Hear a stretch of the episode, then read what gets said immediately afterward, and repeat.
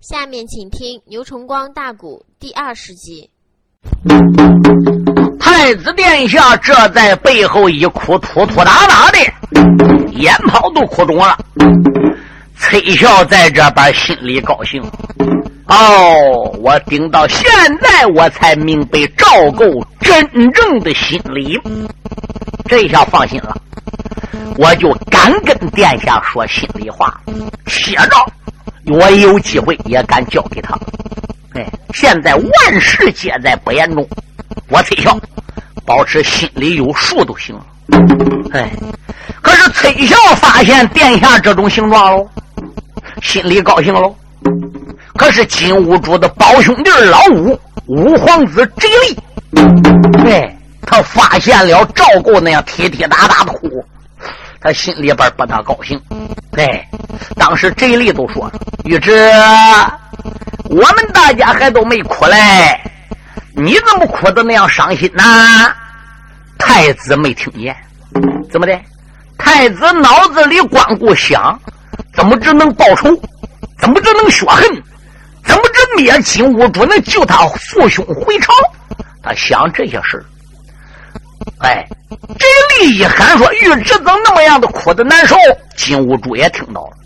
金兀术回首奔后边一看看，花儿祭祖只是一种仪式，也不必要的那么样哭啊！怎哭的那么样伤心？赵构还没听见。哎。他脑子现在昏昏将将的了，昏昏沉沉的，那个泪七个一度八个一团往下掉。金兀术说：“皇儿，为什么那样的放声大哭？”崔孝心中暗想：“回，我得赶忙去解围。这如果要不解围的话，是那真正被金兀术看出破绽，殿下这条命都了了。”我不搭救谁搭救？崔孝急忙上前，胳拜一打软，跪到金兀术的跟前，口尊道一声：“四郎主，暂息雷霆之怒，慢撒虎狼之威。你有所不知，殿下刚才在大营之中耍剑的时候，没注意把腰给扭了。刚才又跪倒的时候，一下又跪岔气了，他受不了了，故而他现在哭得难受。他连忙爬起来到赵构跟前，殿下。”腰现在怎么样？腰怎么样了？他一边说着话，左手握住殿下的肩胛，一口一诺。赵构这个时候已经醒了过来了，哎，他的精神已经恢复了元神了。另一只手怎么样？在他腰上边直顾摩擦。嗯，殿下腰怎么样了？可一点没有？赵构虎视心灵，你看他有多精。赵构说：“父王。”你老人家有所不知，孩儿腰没注意，这一下扭得很重。本来不打算跟你老人家来的，又怕我三位皇辈和我五房叔生气，我是被逼无奈，强打精神才跟父王一起来。加之上刚才我一使劲呢，一下跪岔气了，我我实实在在也受不了。要不然大众之下，我我怎能失态呢？哦，金兀术说：“皇儿，嗨。”你怎么不早说呢？早说我也不叫你来了。崔孝还不赶紧护着你家殿下回大营去？是，他这才把赵构给搀扶起来。赵构故意假装腰疼，接着牙咧着嘴。哎，这个时候怎么样？过来几名小兵给他扶上马。崔孝这个时候牵着殿下的马岗绳，发了个了个了个了个了个了个了，往大营里边个去了。赶一进大营，来到自己住的帐篷外边，吓得马一头囊床上边，你看他哭不？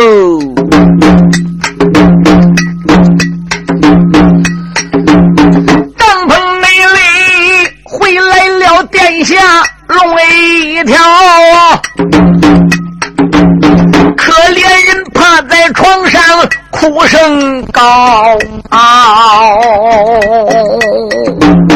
老崔笑，他怕小兵传出去，喊一声，兵们不知且听着，你们大家都出去吧。殿下现在搁这床上边哭，他的腰疼受不了。你们也不要搁这看了，出去，出去，出去！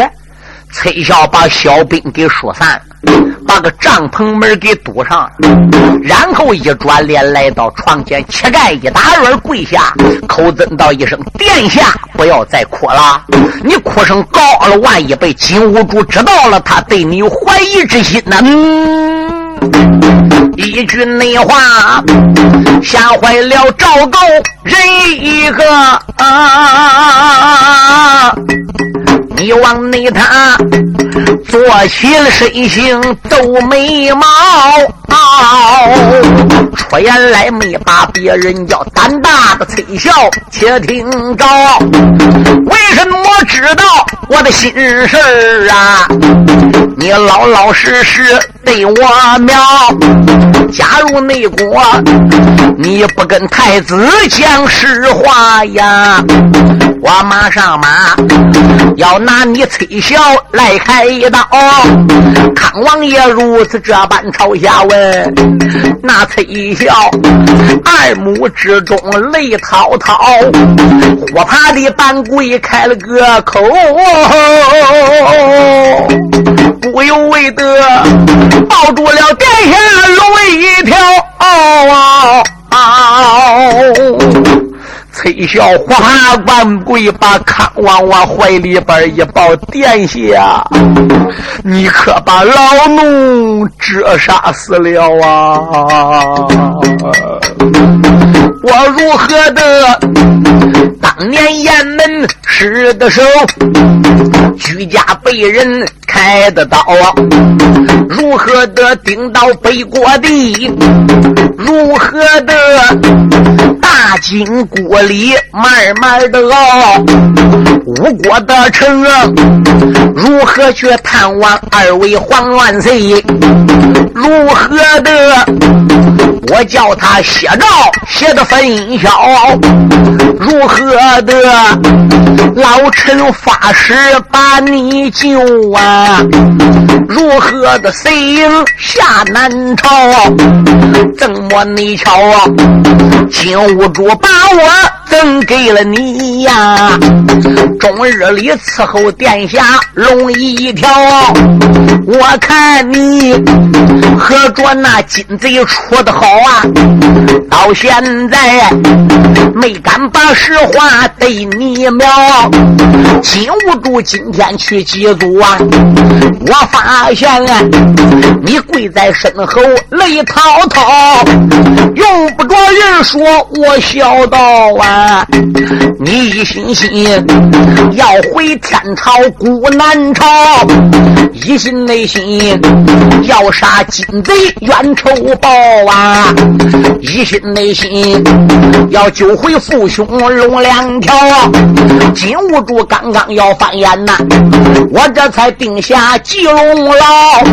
若不没事，微臣定计把他骗呐，翻翻你眼啊！金贼要拿你来开刀，这都是三三加一实成话。我哪有虚言对你描？老崔小，板板的拉拉没讲了马到，这个金兀术跨马的短斧来到了，眼看看金国的大营一场闹啊！你让我若背了几句对君妙。书友们，少听几句哈！我向大家介绍一下，你们要想买新书原声磁带，你到徐州淮海东路一百六十五号淮海戏曲网音像公司来买。这里呢，年年出新书是正版磁带，因为我最清楚。我名字叫牛春光，我本人的联系电话是零五二七四二五三六七零。每年都被淮海戏曲网音像公司。请来录音出书，供听众欣赏，丰富文化生活。其他店里呢也卖磁带，那就不同了。他们不讲质量，不请演员唱，全靠盗版、翻录、复制，套印人家封面，音量不好。请你们大家不要上当，不要买他们劣质袋子。要买新书原声磁带，你到徐州淮海戏曲网来。下面我请公司王经理和书友们讲几句话。各音响店新老客户。各位书友，你们好！首先祝你店生意兴隆，老年朋友们身体安康，福禄长寿。谢谢你们来信，帮助我们推荐现代有名的曲艺演员，为当今老人说唱古书，丰富文化生活。为了不让名书失传，我公司推将各地有名艺人请来录制节目，留存社会，为老年人造福，让他们保存些名书，流传万古。很多书友给我来信，怕书出不到底。现在我向你们保证，新书每年都出，并且一定要出到底。这一点，请大家放心。请你们要认准徐州市淮海西岐王营养公司的书，这里才是正宗原版带。本店地址：淮海东路一百六十五号，电话三七零八幺幺九。前几年我店出了不少书，一些人不讲质量。趁机盗版贩入，降低价位，冲击市场，抵住正版带的销售，致使广大消费者真假难分，只认便宜，上当受骗。现在我做了广告，封口上贴有商标，上面印有徐州市淮海戏曲网音像公司“戏”字为防伪标志，请认准，谨防假冒。大家不要光图便宜进劣质袋子，开店要讲信誉。不能搞翻录复制、以假乱真、欺骗群众。最后，为了感谢广大顾客和书友对我店的长期支持和信赖，我店将在不影响质量的前提下，尽量压低成本，本着宁可不挣钱，也不让盗版带占领市场，使听众上当受骗，尽力满足书友们的欲望。让大家尽情的享受价格低、质量高的原版带，还要文化生活，为广大听众做贡献。谢谢，该为大家听书了，请谅解。下面咱就开说。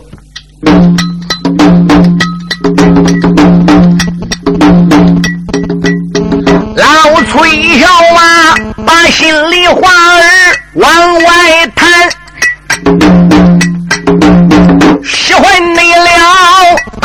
子殿下龙一盘。问爱卿，你的写照在哪里？取出你来，你让小王我管管。你能把血书面前现？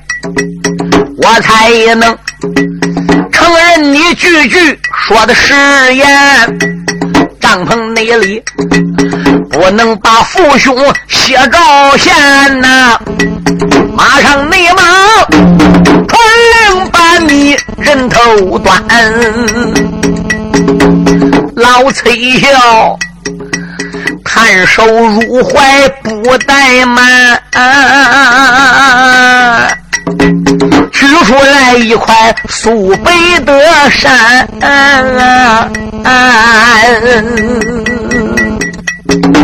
他把这写照忙打开，康王爷。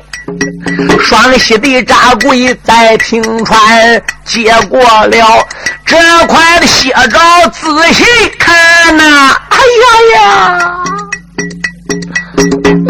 只觉那着嘞，热心的好像滚油来窜。康王赵构跪倒，呵呵撒撒接过了写照，奔上边一看，上边简单的几句话写的很清楚。怎么的？是咬破中指搁写写的？那还能写长篇大论的吗？好，有俺伙计唱书怎么样？啊，也能写书写好几张。我家伙哪得写书写来写后？上边是怎么写的呢？好。康王赵构接诏后，速速回奔中原，继承王位，发兵北国，哎，迎亲父兄，哎，父亲名字写在上子，哎，皇兄名字也写在上子。那毕竟他们都是皇上哦。嗯，就在这个时候，外边喊了：“四郎主龙驾到！”金兀术这时候怎么样？弃鞍下马，迈步往帐篷里边来了。崔小说：“殿下。”快把诏书给揣好，万万不可让金兀术看出来，不能露破绽。我们设法好逃出金营，我送你回汴梁。你把个眼泪给沾沾呐！太子内他忙忙把诏书来收好啊，拉起来崔孝的老年高，捉弄两三迈脚踪的往外走，见到你了。金兀术十里忙弯腰啊，四郎主将身长在营门口啊！皇儿你不知且听着，你要命了，好没好？快对父王说分晓。父王，我这要回到帐篷里边，哎。崔老爱卿又给我推拿推拿揉揉，稍微呢就好那么一点了。哦，崔老爱卿还有这一招？嗯？啊！他们大家正在营门口前说话，赵构心里还慌慌张张的。忽然，在对过的帐篷棚顶子上边。落下来一只巨鸟，这一只巨鸟张口喊叫的时候，呵喳喳跟海娃啼哭，这一种怪鸟哭出来的声音，令人听见是毛骨悚然的。金兀术和赵构，包括崔孝的身边亲兵，都迎着声音朝对过的帐篷看，帐篷顶落下来这一只鸟。好像比苍蝇还要大那么一点儿头是团的，嘴是尖的长的，两个眼跟夜猫子眼似的，滴溜乱乱的，两跟小鸟似的。可是这个个子可不小，两只利爪扎在帐篷顶上，啊啊！只顾朝金兀术那喊。你说金兀术挨这只巨鸟给喊的。都毛骨一大汗蛋，嗯，这是什么鸟？这时候啊，怎么样？崔老宗明就过来了。崔孝一抱拳说：“三郎主，不瞒你说，这一种鸟在我们中原大地上，人没有一个能给它起出来名字的，没有办法给这种鸟啊，就称为叫怪鸟，只有大宋的古土上边才有。”四郎主，我说话你要不信，你仔细回忆回忆，你在大金谷长那么大岁数，你在大金谷见没见到这种怪鸟？金兀术说：“那别说我没见过了，连听人说也这种鸟就没听说过。这个鸟光叫怪鸟，叫什么名字呢？”崔骁说：“就连老老老农这五十多岁，我也不知这个怪鸟叫什么名字。哎，不过有一条，这个鸟只要对准谁个一喊，谁都倒霉。”谁个看到，谁都要遭灾。哦，金兀术说：“还有这种说法，一点不假。那既然如此，拿弓箭来，把这个孽障给他射死。”时间不大，小兵却来了一张弓，却来一支凋零箭。啊啊！乖乖，这跟个小鸟叫是跟荷尔娃啼似的，真是使人毛孔扎了扎扎。金兀术弓箭到手了，谁知看往前边一近身说：“父王，你干脆就把弓箭交给我，让我来射他。”这个时候，他把弓箭接过来，凋零箭刃上弓弦，前手力推泰山，后手揽抱婴儿，瞄准线索，公开弦响。嗯，这这凋零箭直奔这个怪鸟，咽喉梗嗓都炸雷了。可是他们大家的说话、举止、动静，包括拉弓射箭，这个怪鸟登个个对过帐篷顶上啊，都看到了，没有跑。这个凋零箭射他，他也没飞，眼看就要射到脖子，这只怪鸟把个脖子一走，头一偏。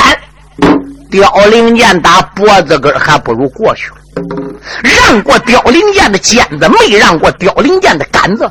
怪鸟一转脸，啪，怪子一打，他一下把康王赵构射这只凋零箭，就当阳给他含住了，啪，咯咯咯咯咯咯咯咯咯咯咯咯咯，二尺一斩，腾空而起。哎呀呀！太子殿下说：“这个怪鸟神了，怎么还知道躲箭？怎么这这赶我的箭？”父王，这个鸟看起来真叫个怪鸟。崔孝说：“殿下千岁，这个鸟冲着谁个喊谁倒霉，谁发现黑都得遭灾。特别这个凋零箭要被喊走了，这个话就更难说了。”嗯，赵构说：“老爱卿，凋零箭被喊走怎么样？连狼主也知道。”难道古人有一句话，殿下没听说过？大将军宁舍千军，不失寸铁。凋零箭被寒，这有灾，得给他追倒，得给弄回来，得给射死。嗯，我给你拉马。崔孝连忙的带过了脚力，殿下上马吧。太子把个马一催，顺着鸟飞的方向，还不如追去了。崔孝也拉来一匹马，跟后就撵。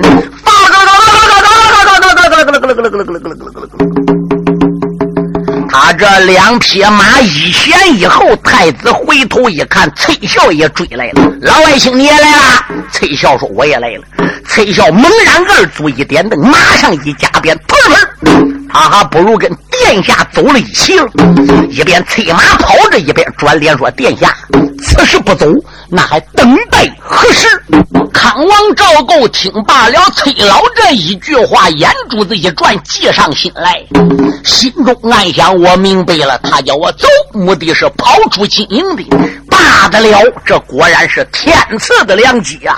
马一抻腰说：“老外卿，走！”两匹战马发把金营里就要往外闯啊！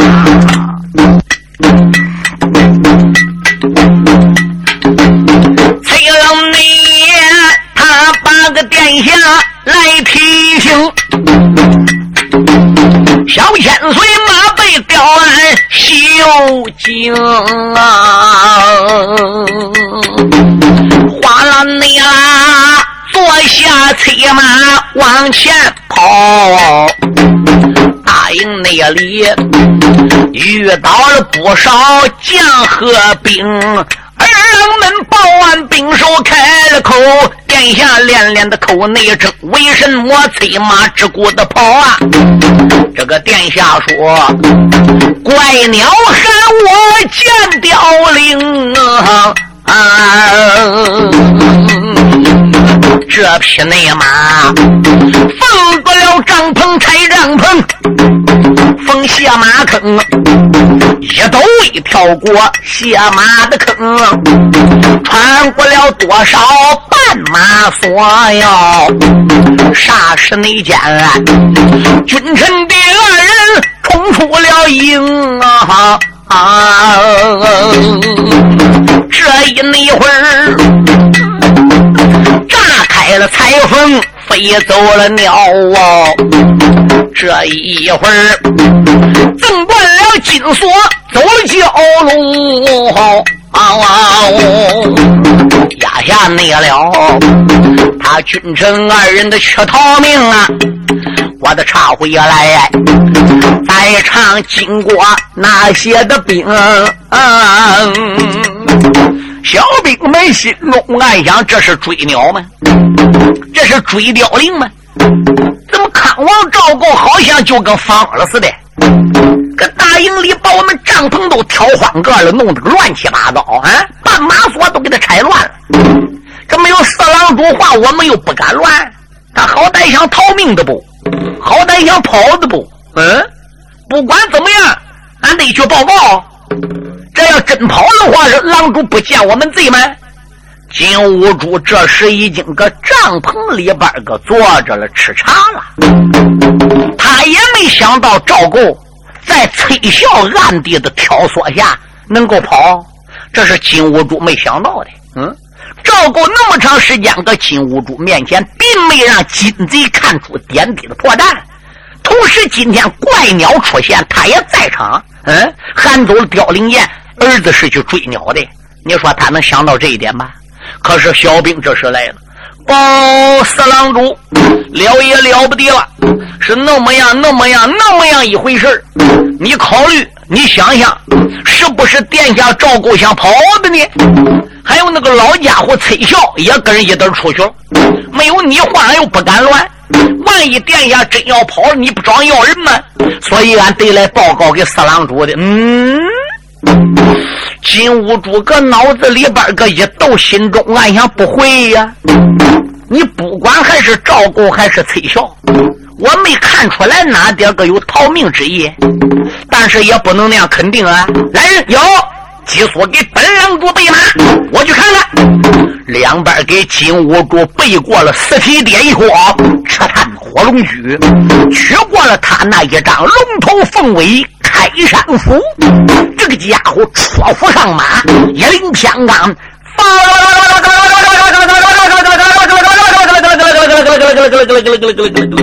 从大营里边按照小兵指点的方向，可就撵下来。了，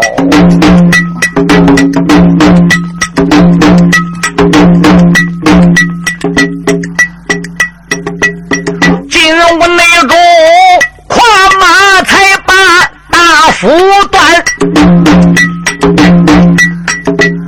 顺着内了小兵他指点的方向往前窜。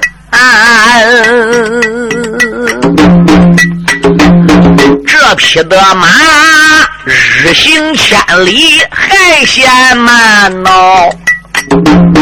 这个奔起来，四蹄之下起了个烟。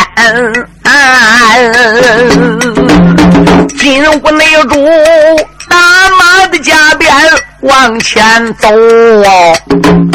不由得脑海里边波浪翻，嘴里边不愿心里怨，暗暗内得连把个油儿愿意翻。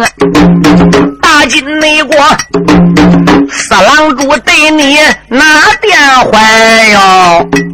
为什么你一心心的要逃窜？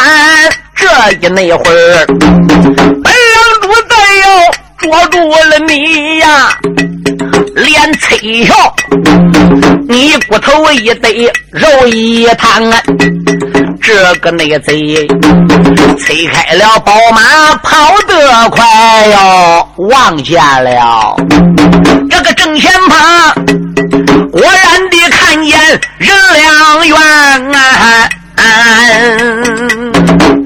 他这匹马是个宝马，日行千里，夜行八百，比太子赵构和崔孝骑那个马，那可要好多了。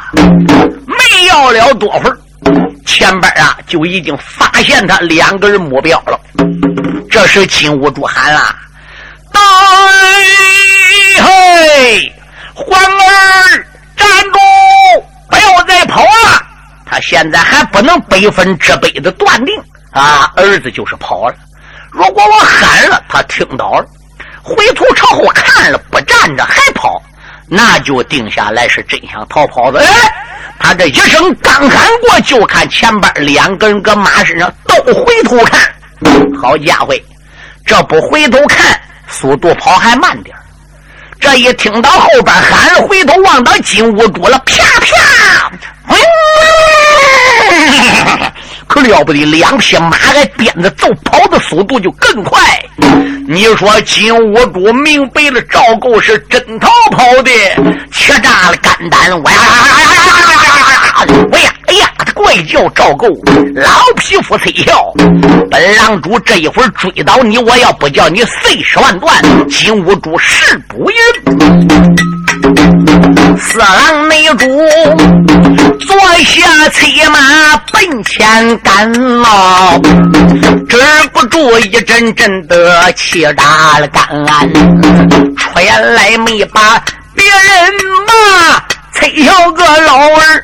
骂一番，寡人我经营的之中，哪想到啊，原来你与那个幼儿有串联，不知你奉着何人的命哎？为什么要保着赵构去逃窜？这一那会儿，往东跑追到东洋海，往南跑断到罗切山岸，往西跑追到雷恩寺，往北跑追到饮马泉，往上跑能追到三十三层凌霄殿，往下跑追到了阎王鬼门关，你就是生铁道德。王八蛋内，我三伏看你冒火焰，你就是鲲鹏展翅九万里，我凋零延安，一下子撒出那么九万三？安，这个罪，他心如高山，命如个纸。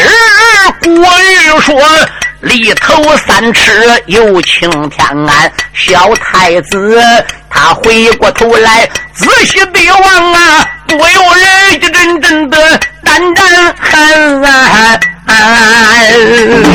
陷入内境，离他还有百步远哦，怕的那是我十有八九想命难呐。啊！马身内上亮起了马鞭，往下追。这匹内马总为乱扎四蹄起烟。太子一急，鞭子往上一亮，啪啪都是三鞭子。这匹马给揍的猛然又加速度往前窜，崔孝就被扇了下来了。崔孝这个马比赵构马又要差一点了，自己年龄也有点大了。一想想，看起来金兀术这个孬小子，今天是非把我们君臣俩追上不可了。也罢，与其我跟太子殿下一起跑，我不如干脆留下来，当着奸贼金兀术，我能把金贼给拖住，得着拖一天一长时间。殿下就能多跑几步远，吁，他把马给勒住了，他把马头给调过来，举起手中唯一的这一口防身宝剑，往上边一亮，哈道一声：“金贼哪里走？”唰啦，对金兀术都是一剑。金兀术一伸手抓过大斧头，往上边个一连，开扔。被金兀术把这个宝剑给他架崩飞了，绑被发麻，手压淌血。崔孝就知道完了，拨马还想走的，叫金兀术上前，咔咔嚓就是一斧头，把崔孝砍得个里劈两半，死尸打马身上栽下来了。这一点我要跟书友讲清，有的书本上边写崔孝。是拔剑自刎的，不错。他看已经跑不了了，那崔小友跑不了了，剑把自己气管子嘎断了，自尽了。那崔孝不如调转马头跟金兀术战两趟喽。他目的是把金兀术给拖住，好叫太子跑远点的。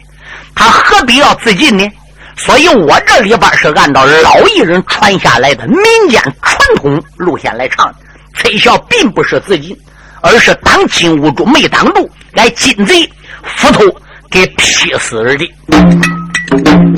老人那家为国的为民送了个终，就在那这黄河北岸丧残生，何大内大怒恼了金贼人一个，不由为得坐下催马向前冲，不多时又要追上手缺殿下呀，他就内在呀马背吊鞍喊一声，喝一声赵狗哪里走？赶紧内进，你跟随老夫回金营。假如果再不听狼主良言劝喽，我叫你青天地之下明送终位，小太子回过低头来定睛的看呐，不由人头婚走来，二婚扔，看起那个来。今天我赵构南楼湾，看起来今日展翅难腾空。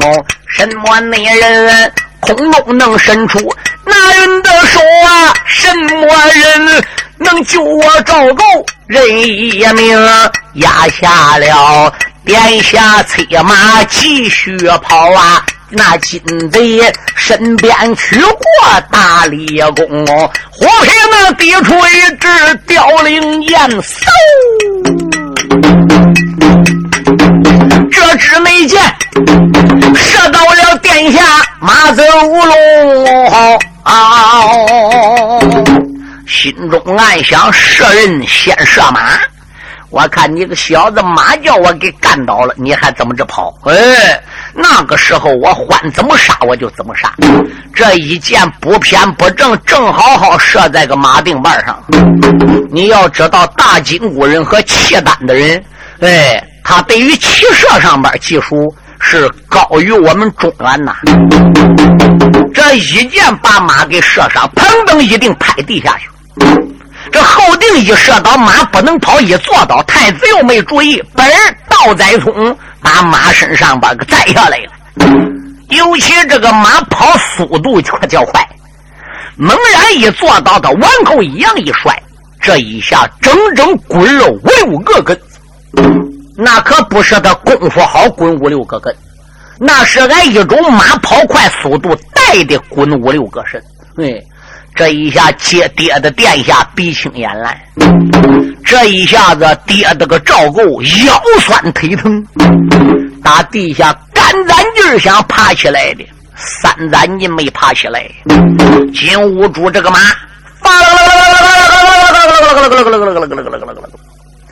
还有一二十步就要到根了，殿下赵构一股急力。噔，打地上爬下来，迈两条腿，怎么样？还要跑？金兀术笑了，哦，小鱼儿，你马被射了，就这样，你还要跑？我也不怪你，这并不是怕死，这是先天性，人生在世上一种求生的本能啊。可是你跑不了了。个内贼坐下的才把战马催，猛然间又把个钢绳勒追倒了，手中里托着开山的斧，他把殿下路来给，一下窜殿下前边，马头一掉，斧子一端，把赵构的路接斩了。小幼儿自打着汴梁失了个手哦，我把你大众之下收做了儿。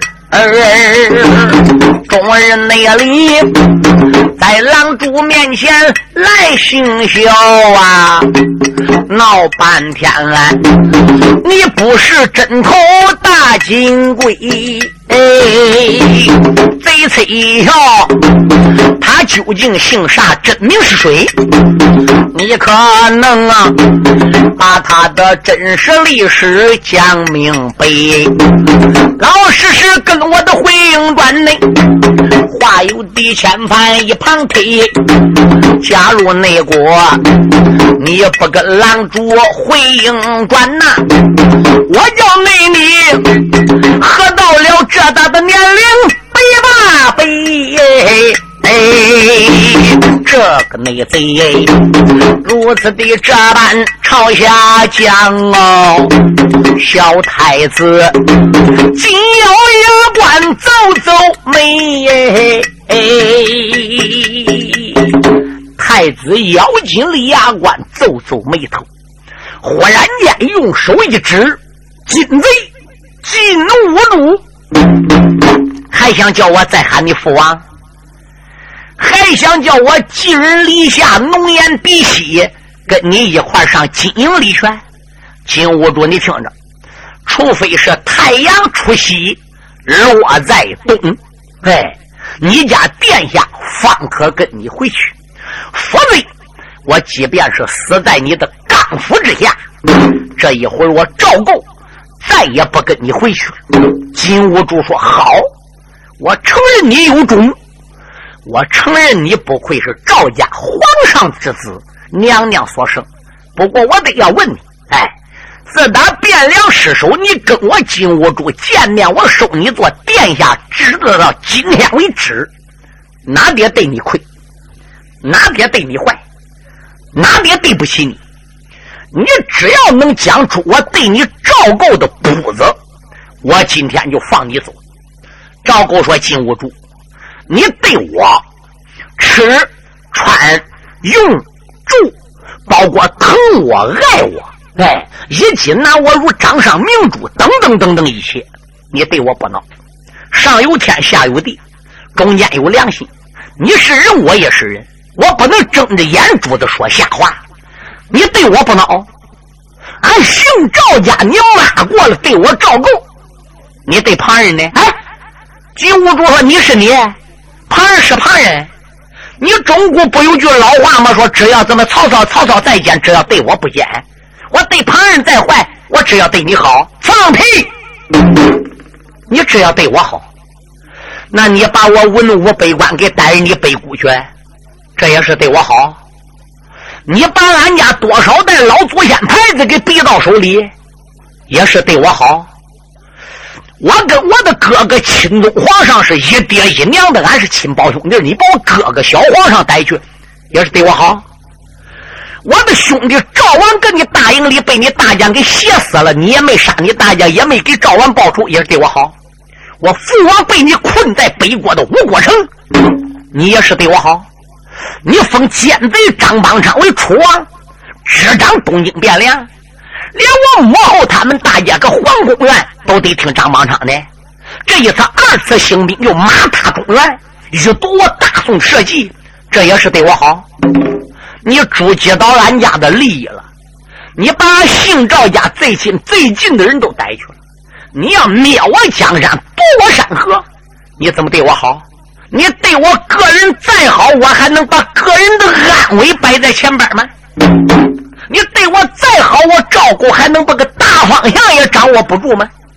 金贼金兀术，今天我既然落到你手里了，你也不要把我带回营了。